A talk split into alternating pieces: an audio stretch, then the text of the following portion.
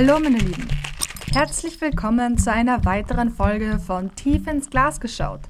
Ich freue mich, dass ihr wieder dabei seid.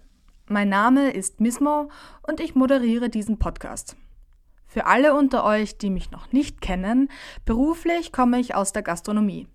Von Falstaff wurde ich 2022 zur österreichischen Barkeeperin des Jahres gekürt und da habe ich mir gedacht, es wäre doch mal lustig, mein Wissen über Alkohol und Spirituosen unabhängig von der geschmacklichen Ebene zu teilen.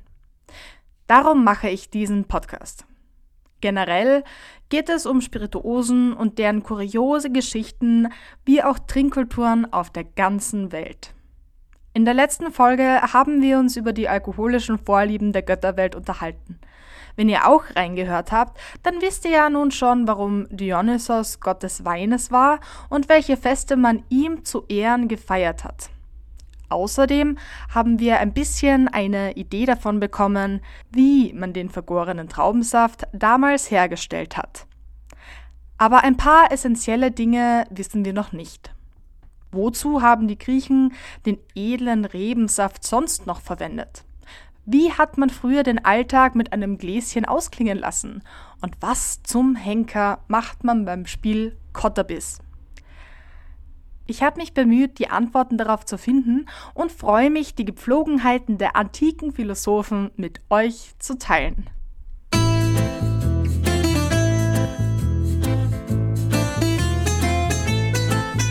Also, fangen wir erst einmal bei der grundlegendsten aller Fragen an. Wie hat Wein im antiken Griechenland eigentlich geschmeckt? Das kommt ganz auf die Sorte drauf an. Aber anders als bei Traubensorten hat man damals eher nach Weintypen unterschieden. Grob genommen gab es vier verschiedene. Weißwein, der leichteste und weichste davon, wenn man das so sagen kann, Statt Rosé, den wir heute kennen, hatten die Griechen gelben Wein, wobei die Farbe wohl doch eher ins Bernstein ging. Mein Favorit wäre das bestimmt nicht gewesen, denn angeblich war er recht sauer. Und dann gab es natürlich noch roten und schwarzen Wein. Das waren die wertvollsten und begehrtesten von allen. Einerseits wahrscheinlich wegen der Süße, andererseits wegen des Alkoholgehalts. In der letzten Folge habe ich ja schon erwähnt, dass bei der Weinherstellung typischerweise die Trauben angetrocknet wurden. Man hat sie also für 15 bis 20 Tage unter der Sonne gelagert, bevor man sie zerstampft und ausgepresst hat. Darum war auch der Zuckeranteil im Saft selbst viel konzentrierter. Für die Hefebakterien war das wie ein All-You-Can-Eat-Buffet, also wurde ordentlich Alkohol produziert. Und deswegen konnte der Wein leicht einmal bis zu 16 Prozent enthalten. Glaubt aber nicht, dass man den edlen Tropfen einfach so getrunken hätte. Das galt als Unart, ein richtiger Fauxpas. Gerade weil der Wein so intensiv und stark war, haben ihn die Griechen mit Wasser vermischt. Naja, immerhin kein Cola Rot, ne? Aber was heute eher ungern gesehen wird, war damals quasi Pflicht Wein durfte nämlich nur mit Wasser vermischt getrunken werden. Der Spritzwein war erfunden. Jeder Purist war entweder ein Fremder oder verhielt sich barbarisch und war damit bei den Griechen auf jeden Fall unbeliebt.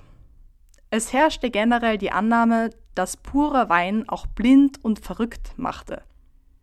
Der einzige, der in der Lage war, Wein unverdünnt zu trinken, ohne dass er wahnsinnig wurde, war Dionysos, Gott des Weines. Wie kann es auch anders sein? Alles, was mit unter 50% Wasser vermischt wurde, galt daher als extrem gefährlich. Üblich war so eine Mischung von zwei Drittel Wasser zu einem Drittel Wein. Alles musste der Richtigkeit entsprechen. Aber gerade weil die Griechen so pingelig bei ihrem Wein waren, hat es mich umso mehr überrascht, dass sie ihn teilweise sogar mit Salzwasser gemischt getrunken haben. Und als ob das nicht schon genug Geschmacksboykottierung wäre, würzte man den Wein gelegentlich auch mit Minze, Thymian, Rosmarin, Anis oder Honig. Das klingt schon etwas experimentell, muss ich sagen. Aber auch irgendwie danach, als wäre das Trinken in Athen und Co. ein großer Genussaspekt gewesen. Aber stimmt denn das? Hat man Wein schlückchenweise getrunken? Vermutlich eher nicht. Man kann das Trinken in Griechenland fast schon als Wettkampf bezeichnen, denn das Ziel war, stets möglichst lange zu trinken, ohne davon betrunken zu werden, zumindest offensichtlich. Das wissen wir vor allem durch Plato, einem der bekanntesten griechischen Philosophen seiner Zeit. Plato vergleicht Trinken mit Sport und meinte, das erste Mal, dass man sich körperlich anstrengt, ist man schlechterin und hat Schmerzen. Doch je öfter man es praktiziert, desto besser fühlt sich der Zustand an. Aber wie gesagt, man musste wissen, wann genug war. Laut Platon ist jeder, der viel trinken kann und trotzdem Selbstbeherrschung hat, der ideale Mann. Das galt vor allem, wenn er sich auch in guter Gesellschaft beherrschen konnte.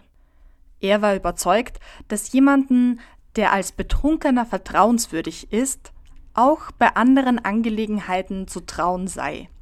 Der Rausch bot die Möglichkeit, einen Menschen zu testen, denn bei einem Gelage gab es ja nichts zu verlieren. Man hatte nicht das Risiko, das man bei einer geschäftlichen Abmachung hatte. Die logische Folgerung daraus war, traue keinem Nichttrinker. Finde ich ja irgendwo schon ganz schön clever. Naja, um das kurz zusammenzufassen. Man erwartete in Griechenland, dass sich Leute betranken, aber dass sie gleichzeitig noch wussten, was sie taten. Spartaner in der Hinsicht waren besonders radikal. Selbstbeherrschung war oberstes Gebot. Sie würden zur Abschreckung ihre Sklaven vor den Augen ihrer Kinder betrunken machen, um ihnen die Grundwerte früh zu vermitteln. Das Trinken war bei den Griechen also gewissermaßen eine Herausforderung. Eine Challenge, der sie sich gerne stellten und das am liebsten beim Symposium. Na, Schon mal davon gehört? Beim Symposium ist die Rede von einer feierlichen Zusammenkunft. Es war die Art und Weise, wie Griechen feierten, wenn sie Gäste oder entfernte Verwandte zu Besuch hatten. Zu Geburtstagen oder zu Hochzeiten, aber auch äh, zu Begräbnissen. Nach der ganzen Theorie und der Philosophie schlage ich vor, wir genehmigen uns einen Einblick in die Praxis. Schauen wir uns an, worauf man sich als Gast eines solchen Symposiums eingelassen hat.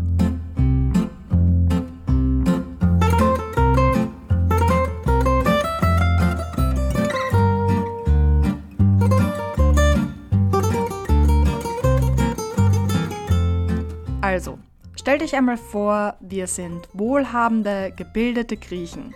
Zum Glück denn als Sklave oder Frau würden wir höchstens in einer Taverne etwas trinken können. Aber nein, wir sind junge, angesehene Männer. Ein Sklave mit einer Wachstafel kommt uns entgegen und präsentiert uns feierlich die Einladung zum Symposium eines Bekannten. Unsere Namen sowie die der restlichen geladenen Gäste sind in der Tafel eingraviert. Daran ist recht klar zu erkennen, dass wir ohne zusätzliche Begleitung erwünscht sind. Einfach so vorbeizukommen, ist bei den Griechen eine Unverschämtheit. Außer natürlich, man ist mit dem Gastgeber verwandt. Aber selbst dann wäre es immer noch ziemlich nervig. Nachdem wir heute nichts mehr vorhaben, sagen wir zu. Der Sklave lächelt gelangweilt und macht sich auf den Weg zu den nächsten auf der Liste. Scheint so, als wäre der Gastgeber heute mal wieder sehr traditionell, denn es sind neun Gäste zur neunten Stunde geladen. Bei einem Symposium können zwischen fünf und 25 Gäste teilnehmen. Die Zahl neun ist in Griechenland aber göttlich und gilt als Zahl der Vollkommenheit. Deswegen ist sie die ideale Teilnehmerzahl. Sieht also nach einem gemütlichen Abend aus. Bei der Ankunft werden wir erst zum Abendessen geleitet. Mit einem Abendmahl, wie wir es kennen, hat das jedoch wenig zu tun. Das Essen ist sehr simpel gehalten. Es werden Snacks wie Kastanien, Bohnen und Süßigkeiten serviert. Um extravagante Speisen geht es beim Symposium aber auch nicht. Man stellt nur sicher, dass alle etwas im Magen haben. Schweigend und schnell wird vertilgt, was auf den Teller kommt. Dann erheben sich sämtliche Anwesenden, um zum eigentlichen Teil des Abends überzugehen. Die Gäste, wie auch wir, machen sich auf in ein kleineres Nebenzimmer, das Andorn, also übersetzt Männerraum genannt wird. Beim Umschauen fällt uns auf, dass es sich um eine rundliche Stube mit Steinboden handelt. Zur Mitte hin sinkt der Boden leicht ab, wie eine überdimensionale Schale. Die Mehrzahl der Wandbilder haben mit dem Trinken zu tun und zeigen, was uns in den kommenden Stunden erwartet. Zugegeben, im Vergleich zum restlichen Haus wirkt das Zimmer etwas skurril. Aber keine Sorge, alles hat seinen Sinn. Die Architektur ist bewusst so angelegt, damit die Sklaven den Raum später leichter reinigen können. Von was? Das werdet ihr wohl noch sehen. Die anderen Gäste nehmen auf einer der im Kreis aufgestellten Bänke Platz, wie üblich halbliegend und mit einem Kissen unter den Arm gerichtet. Eine Couch reicht genau für zwei Männer. Daher kommt man auch später auf den Begriff eines Gelages. Wir aber gehören zu den jüngeren Teilnehmern. Also bleibt für uns die Couch tabu. Nicht unbedingt, weil wir körperlich fitter sind, sondern einfach, weil wir noch nicht zur obersten Elite gehören. Nun schauen alle gespannt zum Symposiarchen, also dem Leiter der Zeremonie. In unserem Fall ist das der Gastgeber. Sonst könnte man auch durchs Würfeln einen Symposiarchen bestimmen. Seine erste und wichtigste Aufgabe ist es, den Wein festzulegen. So wie meistens hat ihn auch dieses Mal der Gastgeber selbst mit den Trauben von seinem eigenen Grundstück hergestellt. Aber bildet euch nicht zu viel darauf ein. Fast alle wohlhabenden Griechen besitzen Weingärten. Wenn er wirklich angeben wollte, hätte er Wein aus Lesbos importiert. Die hatten zur damaligen Zeit nämlich angeblich den besten Wein in ganz Griechenland. Als nächstes tragen die Sklaven einen großen Bottich heran, einen sogenannten Krater, in welchen der Symposiarch seinen Wein mit Wasser mischt. Es ist ihm allein überlassen, wie stark die heutige Mischung ausfallen soll. Aber nicht nur das.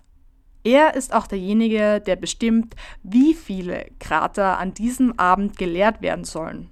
Und das war immer vom Anlass abhängig. In unserer Einladung war kein politisches oder gesellschaftliches Diskussionsthema erwähnt. Wäre das der Fall, dann wären circa drei Krater das Maximum des heutigen Abends. Aber so bleibt die Menge ungewiss.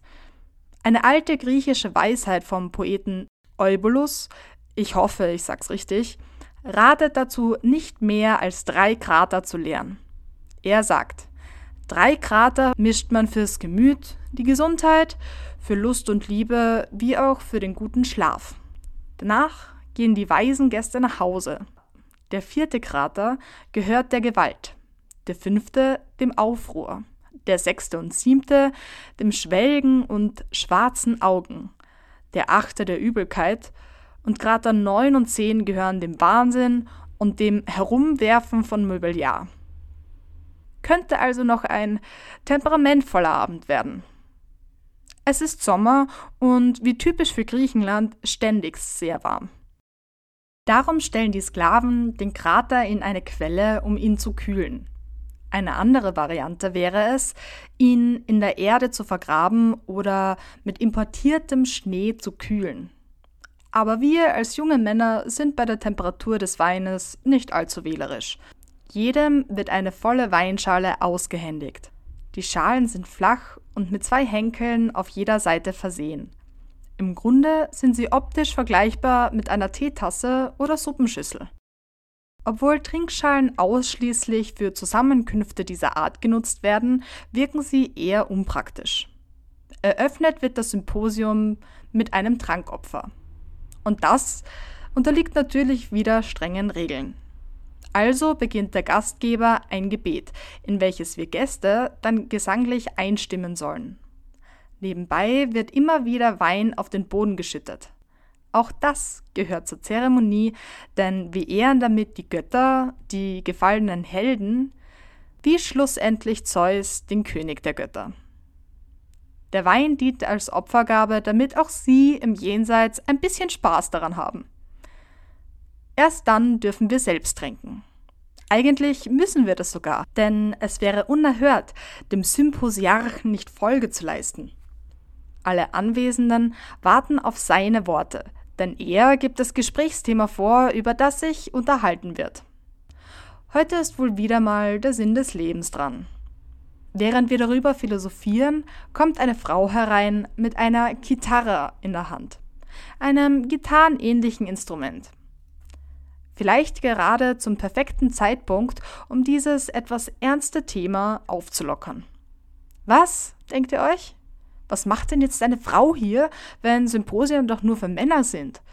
Naja, es ist keine Ehefrau. Knapp bekleidet ist sie offensichtlich eine Hetäre.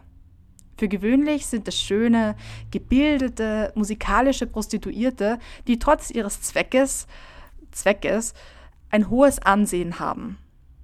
Ihre Anwesenheit dient der Unterhaltung.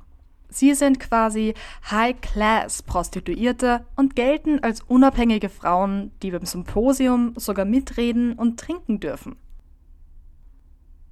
Je weiter der Abend voranschreitet, desto unterhaltsamer wird die Stimmung. Plötzlich schleudert einer der Männer neben uns den letzten Schluck Wein in seiner Schale Richtung Mitte des Raumes.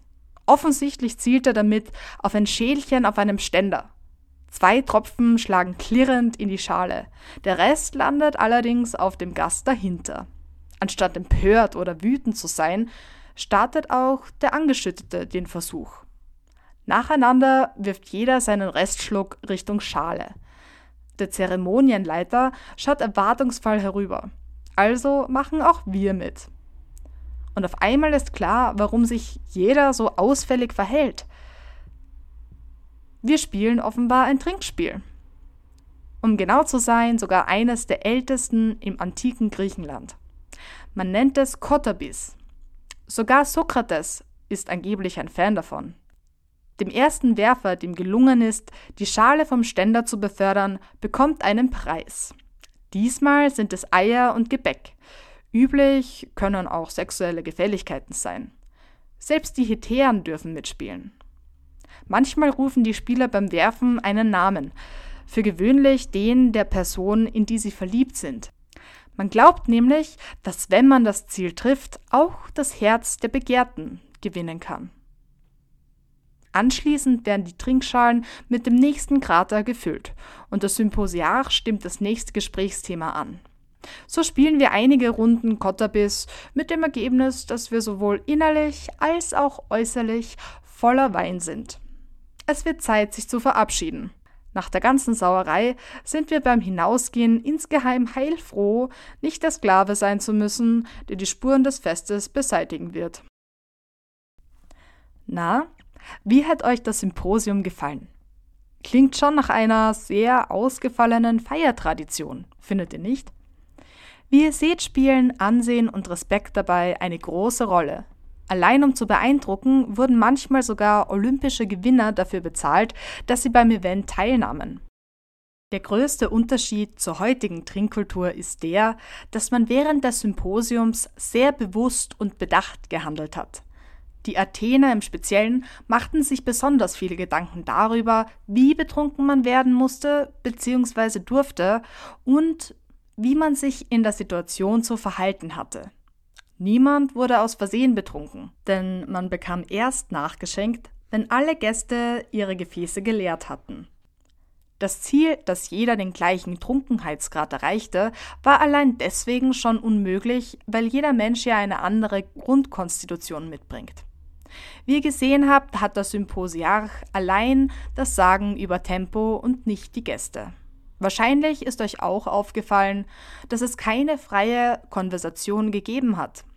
Man hat also nicht einfach darauf losreden dürfen oder mal eben den Nachbar fragen dürfen, wie sein Tag so war. Dafür war ein Symposium der falsche Ort. Genauso wenig war es erlaubt zu schweigen. Hin und wieder kam es vor, dass man dazu aufgefordert wurde, Reden zu einem bestimmten Thema zu improvisieren oder man löste Rätsel, die man sich gegenseitig aufgab. Das alles waren Mittel und Wege, um die eigenen intellektuellen Fähigkeiten zu demonstrieren. Ein Symposium konnte ruhig enden, sodass alle leise nach Hause gingen, doch es konnte genauso gut chaotisch werden. Auch wenn Selbstkontrolle das höchste Gut war, kam es vor, dass die Gäste schreiend durch die Straßen liefen oder auf den Bänken des Symposiarchen einschliefen. Man konnte sich also nicht immer der Wirkung des Rausches widersetzen.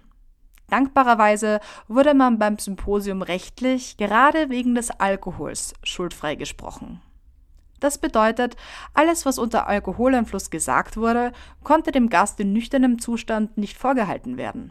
Wie zuvor schon erwähnt, war da Plato ja anderer Meinung. Sokrates galt in der Gesellschaft als Phänomen. Warum? Er trank gerne Unmengen, doch wurde nie betrunken. Warum trinkt er, wenn Alkohol scheinbar keinen Effekt auf ihn hat? Der Grund dafür könnte sein, dass er den Effekt der gelösten Zunge schätzte, der das Gedankenspinnen leichter machte. Was wir heute unter Brainstorming verstehen, tat Sokrates also beim Trinken. Wie ihr seht, haben die Griechen eine sehr konkrete Idee davon, wie die Welt funktioniert. Und da, wo sie sich unsicher sind, tun sie zumindest ihr Bestes, um es herauszufinden. So versuchten sie auch Antworten auf die Funktionsweise des menschlichen Körpers zu finden. Und damit kommen wir zu einem für mich persönlich unheimlich spannenden Teil, nämlich zur Humoralpathologie. Was bedeutet dieses lustige Wort schon wieder? Bei der Humoralpathologie ist die Rede von der Saftlehre. Die Grundidee dafür hat einst schon Hippokrates entwickelt. Um das Ganze ein bisschen weniger kryptisch wirken zu lassen, brechen wir es mal eben herunter. Die Saftlehre geht von der Annahme aus, dass Gesundheit, der Körper und der Charakter eines Menschen von Körpersäften bestimmt wird. Das heißt, dass die richtige Mischung von Körpersäften die Voraussetzung für Gesundheit ist. Ein Ungleichgewicht kann demnach Krankheiten verursachen. Das Konzept ähnelt fast ein bisschen der Elementeküche, falls euch das was sagt. Also, laut Hippokrates hat der Mensch vier Säfte. Die schwarze Galle, sie gilt als kalt und trocken und steht für den Herbst. Dann das Blut, es gilt als warm und feucht und wird mit dem Frühling verbunden. Die gelbe Galle, die man mit Wärme und Trockenheit assoziiert und repräsentativ für den Sommer ist. Und schließlich Schleim. Ihn betrachtete man als kalt und feucht und verband ihn mit dem Winter, damit ihr mal so einen groben Überblick habt. Und was hat das alles jetzt mit Alkohol zu tun? Ich sag's euch, eine ganze Menge. Und zwar, Hitze und Trockenheit waren Merkmale, die man auch mit dem männlichen Körper in Zusammenhang brachte. Genauso wie mit Wein. Bier, das niedere Getränk der Barbaren und Bauern, betrachtete man hingegen als feucht und kalt, ebenso wie den weiblichen Körper. Laut Aristoteles beeinflusste in diesem Sinne ein heißes Getränk wie Wein nur die Männer, ein kaltes Getränk nur die Frauen. Dadurch kam man auf die Idee, Wein auch als Medizin einzusetzen. Vor allem verwendete man ihn als Heilmittel gegen Fieber oder als Antiseptikum.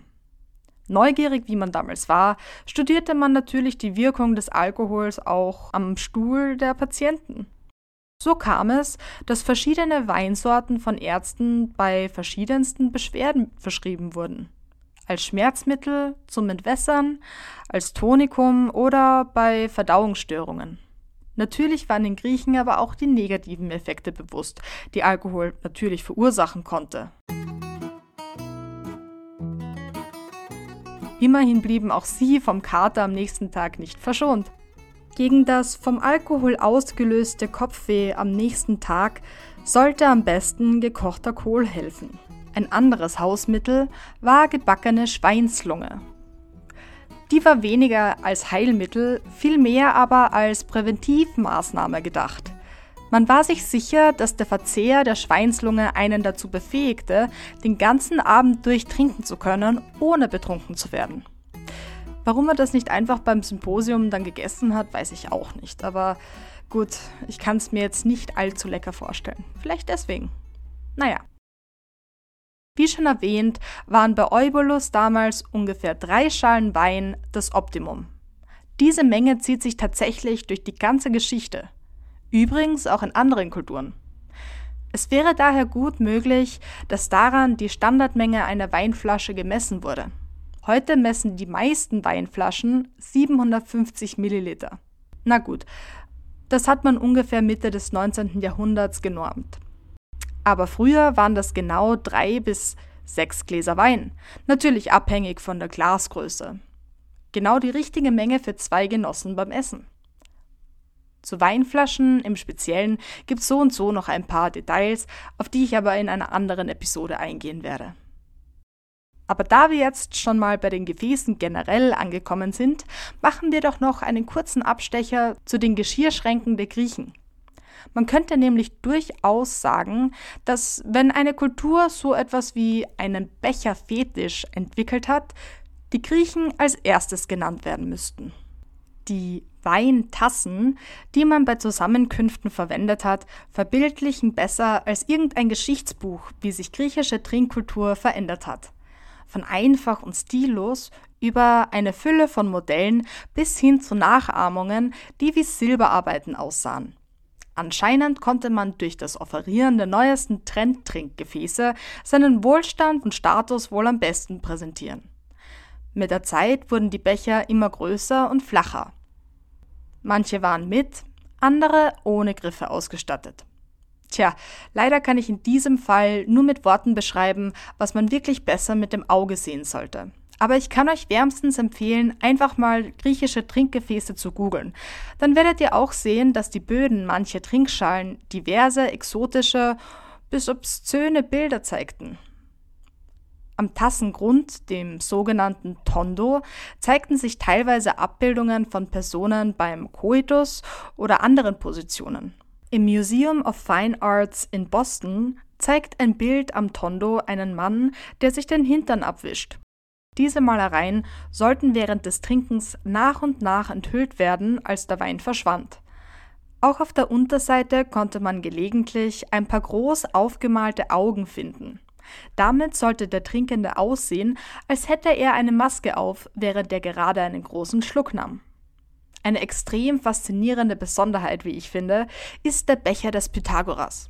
Pythagoras kennt vielleicht noch der ein oder andere von euch aus der Schule. Er war ein sehr angesehener Mathematiker und Philosoph.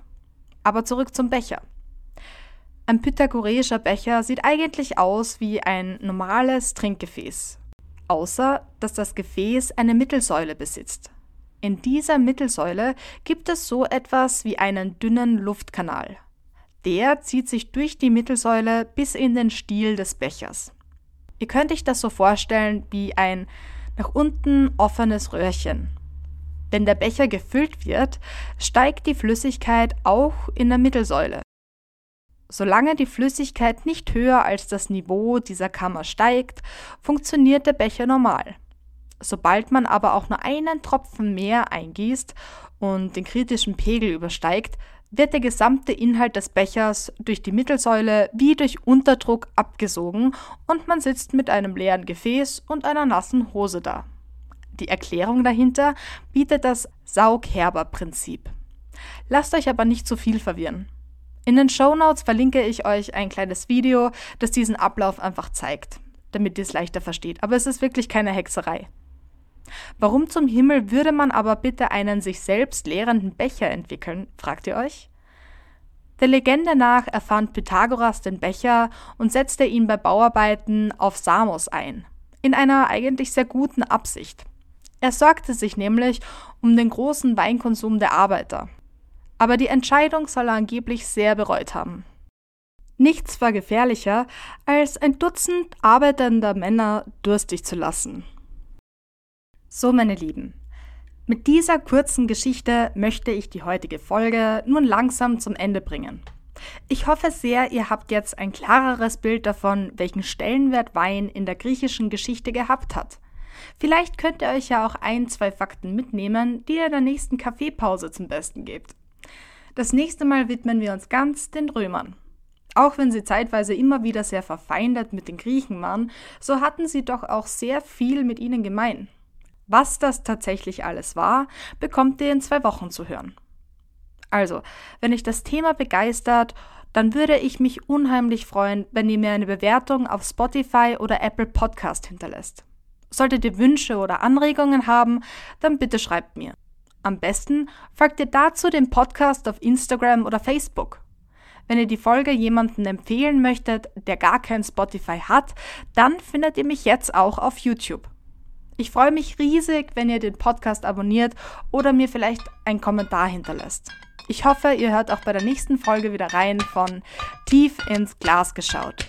Bis dahin, alles, alles Gute, eure Mismo.